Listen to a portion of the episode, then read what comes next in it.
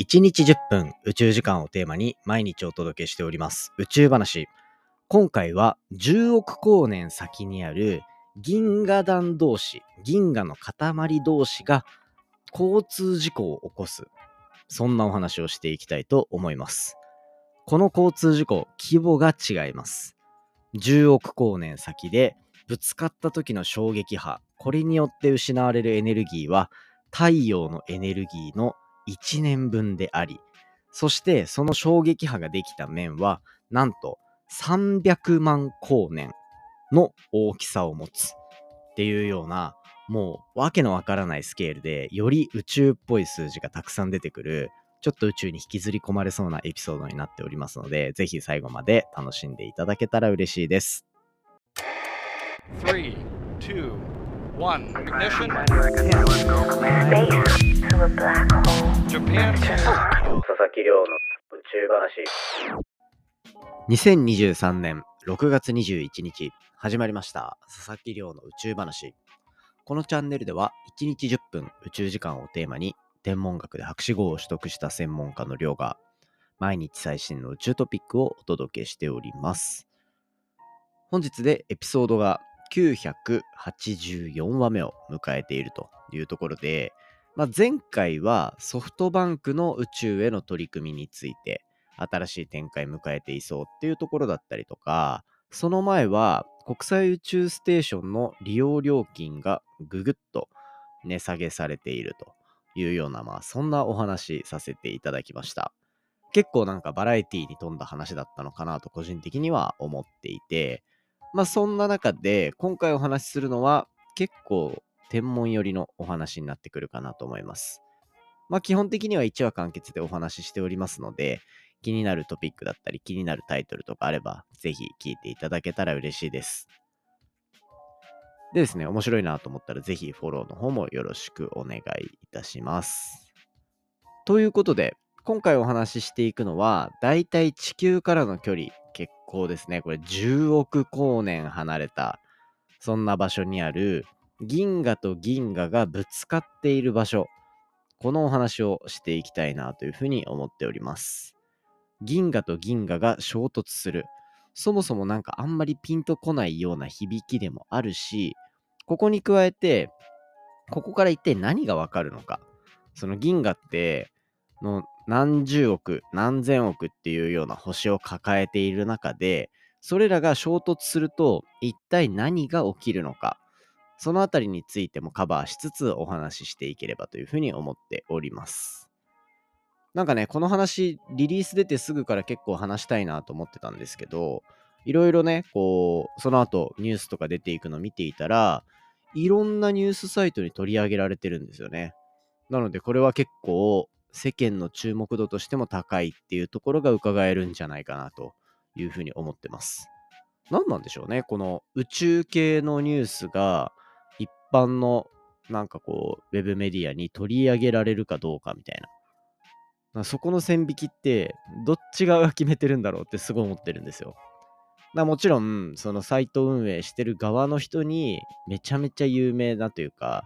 有名っていうのは変か。めちゃめちゃこう、宇宙に詳しい人がいてとか、科学分野に精通してる人がいて、全体のバランスから見てるっていうパターンもありますし、まあ、あとは、こう、インパクトのある論文の雑誌に載っているからっていうパターンもあるし、研究者側の売り込みがうまいとか、研究者が売り込むっていうよりは、大学が売り込むって感じなのかなっていうところが近いとか、っていうような、なんか、いくつかパターンあるような気がするんですよね。まあまあまあ、なんか、なので、天文学者の人たちとか、プレスリリース担当の方々は、なんかそういうメディアとかちゃんとピンポイントで打ってるのかなと思って、ちょっと面白いですよね。僕もなんかそういう連絡欲しいな。いないですか？聞いてる人で。なので、ぜひですね、そういうのがあったら、ぜひよろしくお願いいたします。まあ、そんな中で、まあ、10億光年離れた銀河の姿っていうのを今回は結構高解像度で、高解像度で捉えていったっていうような、そういう研究になってますね。で、今回扱うのは、これ、銀河団と呼ばれる銀河が集まっているものこれを注目していこうっていうところなんですよ。銀河団。これ何かっていうと、銀河団は何千個もの銀河がこう一つの塊になるようなそういう状態であるものを指すんですね。でそもそも銀河っていうのはだいたいその1個の銀河の中にだいたいこう数千億個の星があるっていうふうに言われていてそれこそ僕たちが住んでいる地球っていうのも天の川銀河っていうのの中にある結構重要なこう場所にいたりするんですよ。だ何千億個っていう風にあるような星の中の一部がこれ太陽であるっていうところですね。なのでだから星自体は宇宙にめちゃめちゃあるんですよ。だって銀河銀河同士がくっついているような銀河団っていうのは数千個もの銀河からなるんですよ。数千個いて、で、その一個一個の銀河がだいたい、えっ、と、数千億個の星を持っていると。ね、ゼロ一体何個つくんだっていう話なんですけど、まあ単純に、例えば、1000億の星を持つ銀河が1000個あったら、これもう100兆ですよね。100兆。1、10、1000兆か。ね。っていうような星の数になるわけじゃないですか。もう結構ゾワッとするような数だと思うんですよ。集合体恐怖症の人にはなんかもう耐えきれないような星の数がそこに広がっている可能性があるというようなところになっていたりします。で、そんな中で、じゃあその銀河団っ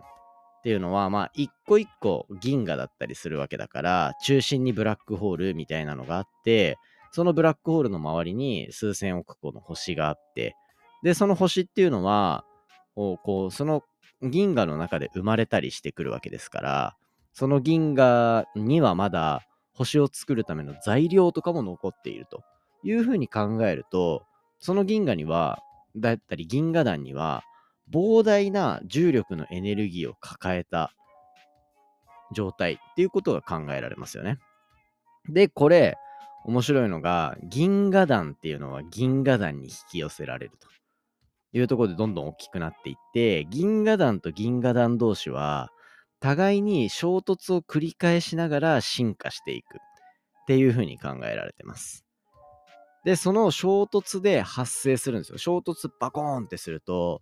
めっちゃ重力を持ってる者同士だから、そこ、そこ同士がドカンと衝突すると、そこに衝撃波が生まれて、で、その衝撃波の影響で、そこにあった星の、例えば材料になるようなものだったりっていうような粒子っていうのが思いっきり加速されると。で、これ、衝突が続けば続くほど、どんどんどんどん、その、持っていた重力のエネルギーが、その衝突によって運動のエネルギーに変えられるみたいな形で、そこにある粒子っていうのがどんどんどんどん加速されていくんですよ。粒子が加速されていった先には一体どういう姿が待っているのかっていうところで言うとこれ本当に高速に近い状態で移動するような電子だったりとかっていう粒子が存在するような環境が出来上がってくる。っていうのがなんかこう考えられていたところなんですよね。で、それ面白いのが世の中っていうのは僕たちの目に見えている光以外にも光の種類っていうのはたくさんあってで今回で言うと電波天文学っていうところがまあ比較的近い領域になるんですけどその領域で見るときには、高速に近い状態まで加速された電子っていうのが、あの放出する光ですね。まあ、電波っていうのが実際にあるので、電波望遠鏡って呼ばれる、その電波を検出するための機械で、この銀河団を見てあげることで、その、加速された電子、衝突によって、衝撃波によって加速された電子たちの姿を捉えることができるというようなところが考えられている状態なんですね。ただ、これ結構重要なポイントがいくつかあって、この電波っていうところが検出できるような天体、これが結構限られていたというか、情報が未だにまだ揃いきっていなかったっていう背景があるんですよ。特に銀河団っていうのはものすごいスケールで物体同士が衝突するっていう形なので、見つけることがなかなか難しかったりするんですよね。で、そんな中で、これまで検出されてきた電波って呼ばれる要素、その銀河団が衝突して、物が加速されて、で、それによって出てくる電波の放射っていうのは、すごく成熟したものしか見つかっていなかったんですよ。衝突してからもう本当に何億年、何十億年っていう風に経っているような銀河の姿ばっかりが見つかっていたと。で、この時はもう衝突はずっとガーって起こり続けてるんだけど、その衝突は比較的こう時間が経った状態で衝突した後を見ているから、粒子とかももう本当に加速されきったような状態っていうようなところで発見されていたものがほとんどだった。なので、最初に話したその銀河同士がとか銀河団同士が衝突して衝撃波が生まれて物を加速してっていうような初期のフェーズっていうのはなかなか研究が進んでいなかったっていう背景があるんですよ。そんな中で今回はその初期の状態を発見することに成功したっていうようなそういう研究結果が報告されているそういうところですね。で今回はこの、まあ、新しい現象を見つける時っていうのはいくつか方法があってなんか例えば同じ機械を使っていたら基本的には限界の性能って一緒のはずなんですよ。だ例えば今回で言うと電波を見つけるための検出の能力だったりとかその望遠鏡を使った時に見える空間をどれぐらい分解できるかみたいな能力だったりとかそういったところってまあ同じ機械を使ってたら基本的には限界値は一緒だったりするんですよね。ただ、これ、あの、解析の方法とかを、こう、うまく利用して、たくさんあるデータをこういう風に処理したら、こういう目線まで見えるんじゃないかっていうような、新たな手法っていうところが開発されて、で、今回はこれまでの研究よりも10倍高い感度っていうところを成功させた。これによって、まあ、例えば今まで見えなかったような細かいスケールでの話が見えたりだとか、あとは、こう、より遠くを見るようになことができるようになったりとか、あとはたくさんの光の種類を取ることができるようになるとか、まあそういったところが今回のこう特徴として挙げられているというところですね。で、今回そういう解析方法がアップデートされた状態で新しい研究っていうのが実施されたっていうところから10億光年先にある銀河っていうのの衝突現場、まさに最近衝突したっていうような現場が捉えられたというようなところが今回、こう、観測的にこれが見えたよっていうのが明らかになった、そういう研究が報告されていた感じですね。で、これ、他の研究も実は一緒のタイミングでプレスリリースが出ていて、ね、これ面白いのが、光の種類ってさっきたくさんあるって話したじゃないですか。で、そんな中で、こう衝突した銀河同士が加速した粒子を見るっていうのが、この電波天文学っていうのに対して、この衝突した時に発生する衝撃波っていうのを見るためには僕が専門でやっていた X 線天文学っていうところを深めていくっていうところの方法があって同じ日同じタイミングでこの電波のプレスリリースと X 線天文のプレスリリース両方出てきてたんですよね。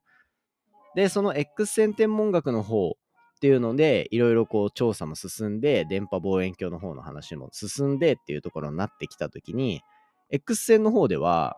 まあこう、どれぐらいの衝突のエネルギー、衝撃波が発生しているのかみたいなところまでが結構言及されていて、そうすると、これ面白いのが、銀河団同士が衝突した時には、300万光年の広さで、あの衝撃波が発生していたと。なんかもうすごくないですか？ドカーンってぶつかった衝撃波ができた面の大きさが300万光年かけ300万光年ですよ。意味がわかんないと。そのぐらい大規模な衝突が起きていた。っていうところが明らかになって、この衝撃波が発生していたからこそ、周りに、あの、さっき話したような電波の放射が出ていたっていうところまでが、こう、一貫して分かったと。で、今回の研究でこれ重要なのって、光の種類別々のものを使うことによって、見えてくる病像が全然変わってくると。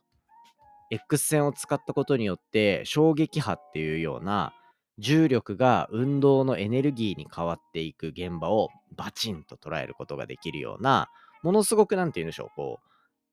エキサイティングなそしてなんか熱くて激しい宇宙の部分が X 線に見えたりとかあとはそこからこう派生して出てきたような光っていうのを電波で捉えることができることによって衝撃波の影響で他にどういうこう変化をもたらしたのかっていうのが電波でわかるというようなところで光の種類がたくさんある上でいろんな光の天文学が発展していかなきゃいけない理由の一つってこういうところにあるんですよね。X 線でしか見えない世界があって僕たちの目でしか見えない世界があってで電波望遠鏡でしか見えない世界があって。っていうところでいろんな見えそこでしか見えない世界っていうのを解き明かしていくことでこう宇宙の真理というか自然の真理みたいなところにつながっていく。っていうところで宇宙の研究っていうのが最終的にはこうすごいアバウトに私たちはどこから来てどこへ向かっているのか。みたいなところを解き明かす鍵になっている。そして重要な研究分野であるっていうような言い方がされる。っていうところですね。やっぱりこの光の種類っていうところをが違うことによってこんなことができるっていうのが一般的に浸透していくこと自体が実はものすごく重要なんじゃないかなと個人的には思っていて。そうじゃないとやっぱり天文学にこっちにもお金使うこっちにもお金使うっていう風になった時にいやなこないだもやってたじゃん天文みたいな。になるんですけどまあこうちょっと中を切り分けてみると全然違うみたいな。なんかこう病院とかで内科とか外科とか耳鼻科とか行くけどあんな感じですよね。こうから体のここを見たいからここに行くみたいな。っていうような感じなのでちょっとそういったイメージで捉えてくれたら嬉しいなと個人的には思っていたりします。はい。そんな感じで今回はだいたい10億光年ぐらい先にあるところで衝突している銀河同士の現場そのレポートが上がってきたのでこちら報告させていただきましたありがとうございますということでですねリスナーさんからのコメントを紹介させていただきたいなと思います。と、ここでなんですが、あの、以前紹介したちょっとコメントについてのお話していこうかなというふうに思っております。2回前ぐらい、そして3回前からのこういうコメントの紹介の中で、宇宙の次元の話だったりとかしたじゃないですか。宇宙は実は11次元で話されるとか、こうね、あの、紐理論みたいな話とかがあるっていう話をして、なんかこう、リクエストいただいてたんですけど、僕はギブアップしたんですよね。無理だな、みたいな。あの、僕はずっと天文の観測をやっていて、で、それに対して、その、超紐理論とか超弦理論って言われるようなところだったり、11次元で宇宙が記述できるみたいな話とかって、ものすごく理論寄りの話なんですよね。で、ここ、理論の中でも、すごい複雑というか、宇宙全体をこうやって描画できるみたいな世界観がすごくて、ポッドキャストの何の情報量もない声だけの説明で面白く話せる気がしなくてギブアップしたんですよ。で、うわー、悔しいなと思ってて、いつか紹介できたらなと思ってたんですが、朗報です。サイエントークっていう科学系のポッドキャストありますね。皆さんご存知でしょうか？サイエントークで、なんと、この辺り、がっつりやってました。ありがとうなのでみんなもうそっち聞いてください。ね、どういうエピソードだったかっていうと、そういったあの11次元で記述できるとかっていうような話の根底にあるような素粒子とかっていう話があるんですよ。で、そういったところを専門に研究している研究機関、KEK、高エネルギー加速器研究機構、略してケック。まあなんか、どれかしらのワードで、なんか、理系のなんかそういうのが好きな人はもしかしたら知ってるかもなっていうところですね。つくばにあるのかな？あっちの方にありますね。で、そことのコラボエピソードがなんと紹介されていたと。このタイミングでね。すごい。っていうところで、あの、もしこのポッドキャスト聞いていて、11次元なんやねんとか、あの、そもそもそこに至るまでのちっちゃい粒子の話がものすごくたくさん出てくるんですよ。